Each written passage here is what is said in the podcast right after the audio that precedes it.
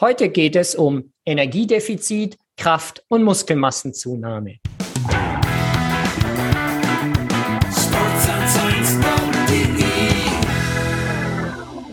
Vor allem Anfänger möchten mit Krafttraining Muskelmasse aufbauen und zeitgleich mit einem Energiedefizit, beispielsweise durch eine Diät, Unterhautfettgewebe abbauen. Doch geht das? Kann man mit einem Energiedefizit Kraft und gleichzeitig Muskelmasse aufbauen? Darüber spreche ich im heutigen Paper Talk mit Carsten Köhler von der TU München. Zusammen mit seinem Kollegen Chase Murphy hat er eine sehr umfangreiche Datenanalyse durchgeführt.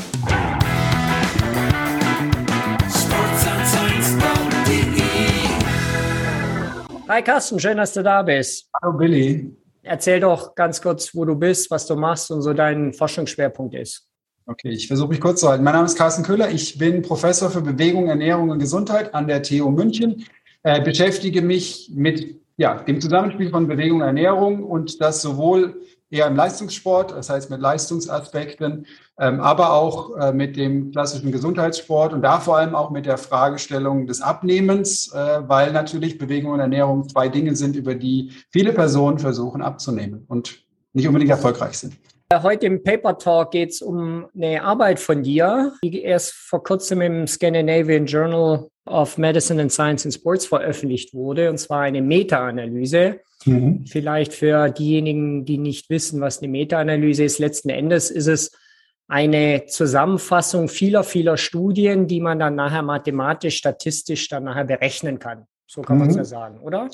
Ja, wobei wir ein bisschen mehr gemacht haben als eine reine Meta-Analyse. Wir haben uns, äh, also die klassische Meta-Analyse ist, ich suche mir eine Zahl von Studien oder ich recherchiere systematisch eine Studie, die alle gleich gebaut sind. Die haben alle eine Intervention, eine Kontrollgruppe. Und ähm, das war bei uns nicht so wahnsinnig erfolgreich, weil die Fragestellung, so wie wir sie gestellt haben, eigentlich eher selten gestellt wird. Das heißt, wir haben uns dann so ein bisschen ein Puzzle zusammengesetzt und haben weiter, weiter gesucht. Und vor allem haben dann noch, also wir haben danach noch quasi eine sogenannte Meta-Regression gemacht, die eigentlich vor allem auch wichtig ist für uns. Okay, also eine Meta-Analyse, jetzt müssen wir natürlich sagen, worum es geht. Du hast ein ganz, sage ich mal, ich will nicht sagen heikles Thema, aber zumindest ein stark diskutiertes Thema ähm, seid ihr angegangen und zwar einfach die Frage Energiedefizit und Muskelmassenveränderung. Das ist ja so ein Ziel, was man im Bereich Fitness ja häufiger hat. Ne? Man geht ins äh, Fitnessstudio, man trainiert, man macht Krafttraining, ähm, insbesondere mit wahrscheinlich zwei Zielen. Einmal Muskelmassenaufbau, aber gleichzeitig auch Verlust an Unterhautfettgewebe, oder? Kann man das so, so sagen? Das war so grob eure Zielstellung mhm. rauszufinden. Kann das funktionieren? Ja, also es gibt viele Motive. Es gibt viele Motive, Krafttraining zu machen. Es gibt viele Motive, in Fitnessstudio zu gehen. Aber ich denke, vorne ab äh, sind die beiden Motive. Und äh, uns, ich sag mal, äh, aus unserer Forschung war uns natürlich klar, dass diese beiden Motive durchaus konträr sind, weil ich einmal was abbaue und einmal was aufbaue und diese Dinge wir durchaus wissen, dass die miteinander zusammenhängen. Deswegen, ich sag mal, im Grunde genommen hast du die Frage ganz gut zusammengestellt, eher, ich sag mal, aus Sicht der, des Konsumenten. Für uns war es eher eine wissenschaftliche Frage, die sich ergeben hat, auch uns, aus unseren anderen vorangegangenen Projekten, weil wir uns eben viel auch damit beschäftigt haben, was macht eigentlich so ein Energiedefizit und wir uns eben auch also wir kennen, wissen viel über hormonelle Veränderungen, da haben wir auch schon mal drüber gesprochen. Ähm, wir, haben, wir wissen aber relativ wenig über Leistungsentwicklung. Und das war eben so für uns so ein bisschen der Aufhänger zu sagen, naja, wie entwickelt sich denn eigentlich die Leistung und vor allem auch das, was die Leute sehen wollen? Wie entwickeln sich denn so der Aufbau äh, von Muskelmasse, wenn die Leute eben in einem Defizit sind? Ähm, was natürlich, wie gesagt, primär daher kommt, dass Leute abnehmen wollen um ja, ihr Gewicht zu minimieren oder Fettgewebe abzubauen. Mhm. Und jetzt ist es ja in dem Bereich, eine Studie ist quasi keine Studie, also muss man doch die Erkenntnisse von vielen, vielen Studien zusammenfassen. Insgesamt, also wenn ich das Abstract richtig gelesen habe, habt ihr so ungefähr 52 Studien identifiziert, die für euch so im ganz groben in Frage kamen. Kannst du vielleicht diese, diesen komplexeren Ansatz einfach mal so in zwei, drei Sätzen, wenn es überhaupt geht, mal kurz zusammenfassen, was ihr da tatsächlich A recherchiert habt und mhm. wie ihr dann nachher die Daten zusammengefasst habt. Also wir haben ähm, Wir haben als erstes uns natürlich überlegt, wie identifizieren wir Studien, die in, in unsere, unsere Fragen überhaupt reinfassen. Das heißt also, die erste Frage war erstmal, lasst uns alle Studien finden, wo eine Gruppe Krafttraining gemacht hat äh, mit dem Energiedefizit. Das heißt also, in den meisten Fällen ist das eine beabsichtigte Kalorienrestriktion, Nahrungsrestriktion etc. Und eine zweite Gruppe, eine Kontrollgruppe, die dasselbe Krafttraining gemacht hat, ohne so ein Defizit. Ja, da haben wir, wenn ich jetzt richtig in Erinnerung, das Ganze in Erinnerung habe, haben wir insgesamt sechs oder sieben Studien gefunden. Das war nicht wahnsinnig viel. Damit kann man, kann man eine Meta-Analyse machen. Das haben wir auch gemacht. Nur dadurch, dass es eben nicht so wahnsinnig viele Studien sind, ist diese Meta-Analyse nicht sehr stark. Weil wir das eben dann relativ schnell erkannt haben, haben wir parallel dazu eben das, was es eigentlich viel häufiger gibt. Es gibt durchaus Studien, wo die Leute Krafttraining in einem Energiedefizit gemacht haben, aber die Kontrollgruppe ist in der Regel eigentlich nur ein Energiedefizit ohne Krafttraining. Also ganz viele Studien, da gibt es 50 bis 100 Studien, die immer wieder dasselbe machen, Krafttraining. Äh, und um, um zu zeigen, dass ein Krafttraining eben Gewichtsreduktion langfristig verbessert. Das wissen wir auch.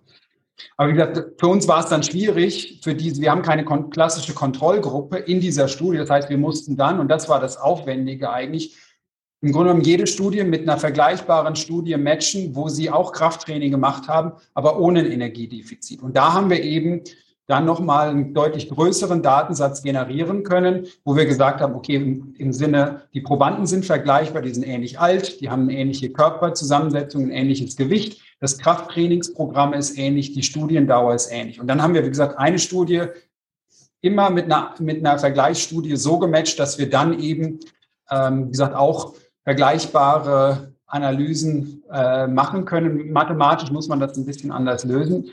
Ähm, aber wir sind, das ist das Wichtige vor allem dann gewesen, auf das mehr oder weniger identische Ergebnis gekommen.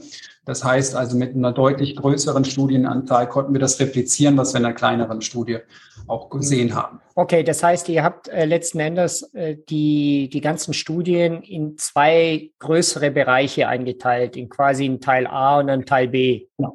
genau. Kannst du einfach mal so ganz grob erklären, wie so eine klassische also so eine klassische Studie, äh, die ihr da untersucht habt, wie sieht die aus? Wie muss man sich die hm. vorstellen? Also wie lang dauert so eine Studie? Mhm. Wie viele Trainingseinheiten? Was mhm. wurde da gemacht?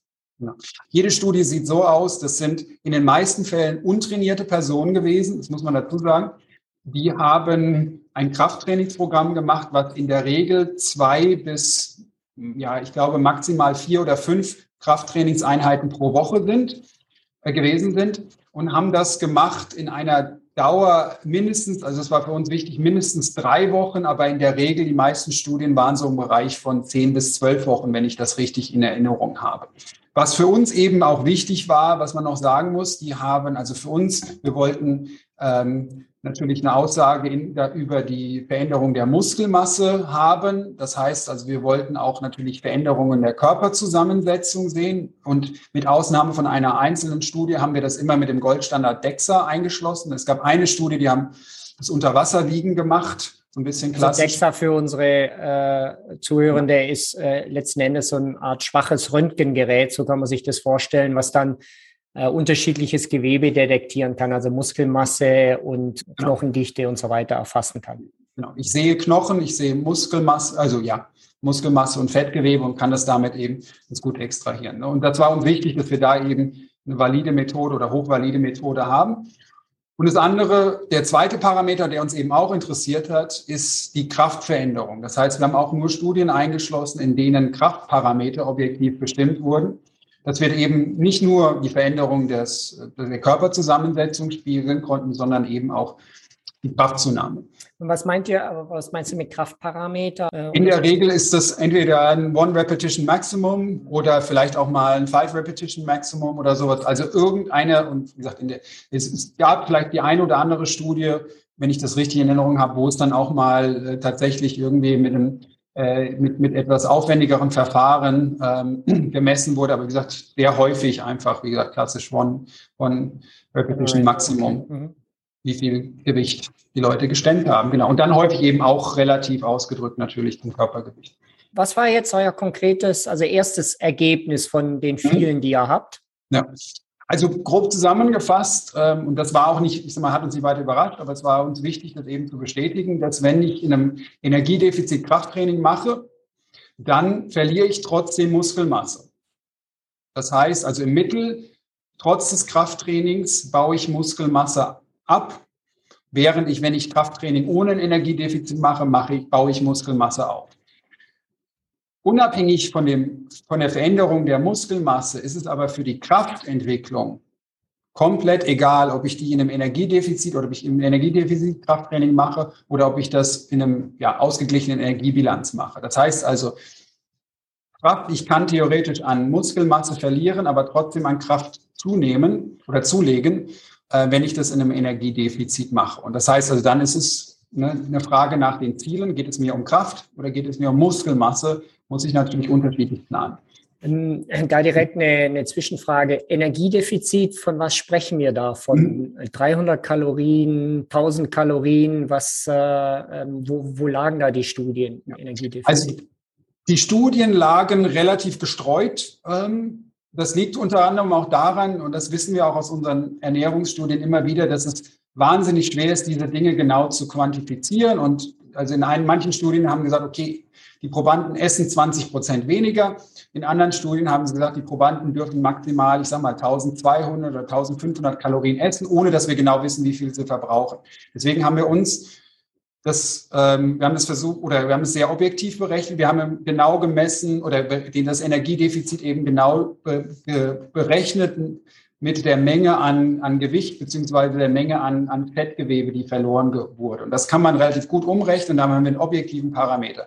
Da lag das Energiedefizit irgendwo zwischen, ich sage mal so, das kleinste Energiedefizit war wahrscheinlich so 200 oder 300 Kalorien bis hin zu 1000, 1200 Kalorien pro Tag. Also eine relativ große Spanne. Mhm. Und deswegen haben wir auch, das habe ich eben schon gesagt, eine Meta-Regression gerechnet, um zu gucken, okay, wo ist denn im Grunde genommen äh, gibt es eine bestimmte Grenze, wo zum Beispiel eben dieser, ich sag mal, der, um, der Umkehr in die, der Muskelmassenverlust tatsächlich beginnt. Äh, also wo im Grunde genommen so ein Nullpunkt erreicht ist, wo ich keine Muskelmasse verliere, aber auch keine Muskelmasse aufbaue. Oh, und, und die Zwischenfrage, gibt es die?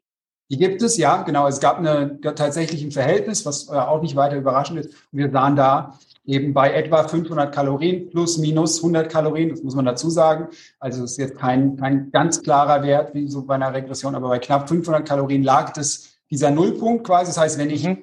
wenn ich weniger als 500 Kalorien Defizit habe, dann ist die Chance da, dass ich noch Muskelmasse aufbaue. Aber sobald ich diese 500 Kalorien am Tag überschreite, ähm, werde ich Muskelmasse aufbauen. Wie gesagt, für die Kraft war es egal. Da haben wir eine flache Linie gesehen. Da war es im Grunde genommen wirklich egal, wie groß das Defizit war. Mhm. Und so in, in etwa im Mittel der Muskelmassenverlust, wie groß war der in etwa? Also wie hoch kann man den beziffern? Ähm, also wir haben, das ist in Anführungszeichen ein bisschen das Problem einer Meta-Analyse, dass wir uns mathematisch darauf verständigen, dass wir nicht Äpfel mit Birnen vergleichen. Deswegen sprechen wir von Effektstärken. Und diese Effektstärken, und du nickst schon mit dem Kopf, weil du damit auch, auch, auch viel arbeitest, äh, diese Effektstärken sind natürlich davon abhängig, wie, wie die, ja, jetzt tut mir leid, ich werde kurz mhm. statistisch, wie die Varianz einer Variable ist. Ne? Also die Effektstärke, ähm, die wir, die wir, die Effektstärken, die wir gesehen haben, die lagen so im Bereich von 0,5, 0,6 bis 0,8. Also das sind schon große Effekte, statistisch gesehen. Ähm, ich muss ganz ehrlich sagen, also ich muss jetzt kurz, äh, kurz überlegen, aber so im Bereich, also Muskelmasseverluste von, von, von zwei bis drei Kilo, glaube ich, dürfte das ganz gut ermitteln. Ich habe es mir nicht genau angeschaut, mhm. sagen, weil wie gesagt, wir wollten es objektiv berechnen. Und wie gesagt, in manchen Bereichen rechnen wir eben mit äh, dann auch einfach mit unterschiedlichen Größen, die wir dann alle auf eins standardisieren. Aber wie gesagt, das sind so die Verluste, von denen ich, mhm. Äh, von denen ich ausgehen kann. Mhm. Hängt aber dann natürlich auch wieder davon ab, wie lange eine Studie dauert. Wenn eine Studie 14 Wochen dauert, dann verliere ich mehr, als wenn die Studie nur drei Wochen dauert. Ähm, mhm. genau. Konntet ihr, also wahrscheinlich reicht es dann, so wie ich das raushöre, oder reichte es nicht, äh, irgendwie geschlechtsspezifische Unterschiede rauszurechnen? Also konntet ihr so Subgruppenanalysen machen? Ähm, haben wir gemacht. Also wir haben uns nicht nur das Energiedefizit angeschaut, wir haben uns auch das Alter zum Beispiel angeschaut. Und da ist es zum Beispiel so, dass das Alter diesen Effekt, oder es gibt auch einen signifikanten Zusammenhang. Das heißt, je älter jemand ist, desto, sag mal, desto eher geht Muskelmasse verloren. Das ist jetzt auch nicht überraschend, das wissen wir auch ähm, aus der Literatur. Aber ähm, wir haben jetzt auch keinen, ich sag mal, es gibt jetzt keinen Synergismus zwischen Energiedefizit und Alter. Geschlechtseffekt haben wir nicht rausarbeiten können, was aber zum Teil auch daran liegt, dass wir sagt, ähm, jetzt kein optimales Geschlechtsverhältnis tatsächlich hatten in diesen Studien. Ähm, aber wie gesagt, das, also, es ist statistisch überhaupt nicht aufgefallen. Was noch ein bisschen aufgefallen ist, ist die Tatsache, dass, äh, dass Probanden, die übergewichtig sind, tendenziell eher Muskelmasse verloren haben, weil sie auch eher Gewicht verloren haben. Hm, ja, ähm, ja, jetzt würde mich interessieren, Energiedefizit. Nennes ist es ja nichts anderes als eine Diät oder eine äh, Veränderung erstmal der Ernährungsgewohnheit. Ähm, konntet ihr irgendwie so Timing oder sowas raus, rausrechnen? Also sowas wie intermittierendes Fasten? Oder habt ihr einfach ganz stumpf auf 24 Stunden den Energiedefizit euch, äh, euch angeschaut? Wie kommt der letzten Endes zustande, dieser Energiedefizit, dieses Energiedefizit? Haben wir uns nicht angeschaut, aus zwei Gründen. Zum einen, weil es unmöglich war. Also wir haben mal versucht, auch tatsächlich Ernährungsfaktoren zu isolieren. Und ich sage mal ganz naheliegend, im Krafttraining ist ja zum Beispiel die Proteinzufuhr. Auch da haben uns schon Informationen, wirklich Informationen gefehlt, um, um das äh, in irgendeiner Weise modellieren zu können und das statistisch beantworten zu können. Weil, in, sag mal, bei drei Vierteln der Studie konnten wir nicht, haben wir keine saubere Angabe über die Proteinzufuhr und es gibt auch keine objektiven Parameter in diesen Studien.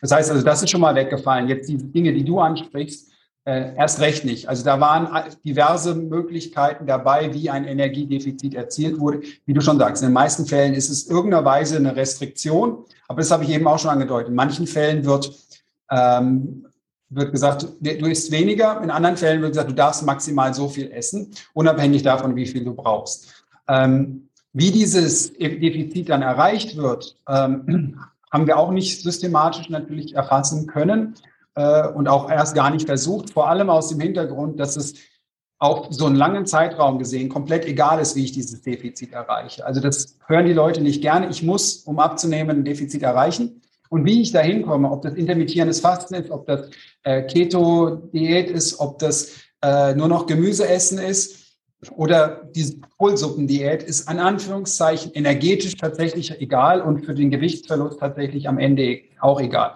Natürlich macht es manches etwas mir persönlich vielleicht einfacher, dass ich das Frühstück weglasse und dadurch kann ich Energie einsparen. Dann nehme ich ab. Aber das ist eben der Weg dahin und das, was ich zum Abnehmen brauche, ist das Energiedefizit und nicht wirklich ähm, wie ich dorthin komme. Und das war eigentlich die, uns auch der, der gewichtigere Grund zu sagen, dass es überhaupt keinen Sinn macht, äh, in dieser Makroebene darauf zu schauen, wie jemand da hingekommen ist. Weil das wissen wir auch aus, aus kontrollierten Studien sehr genau, dass das Energiedefizit entscheidend ist, äh, um eben ja, Zu- und Ab, äh, Abbau von Körpergewebe äh, in spezifisch Fettgewebe und Muskelmasse natürlich äh, beeinflusst.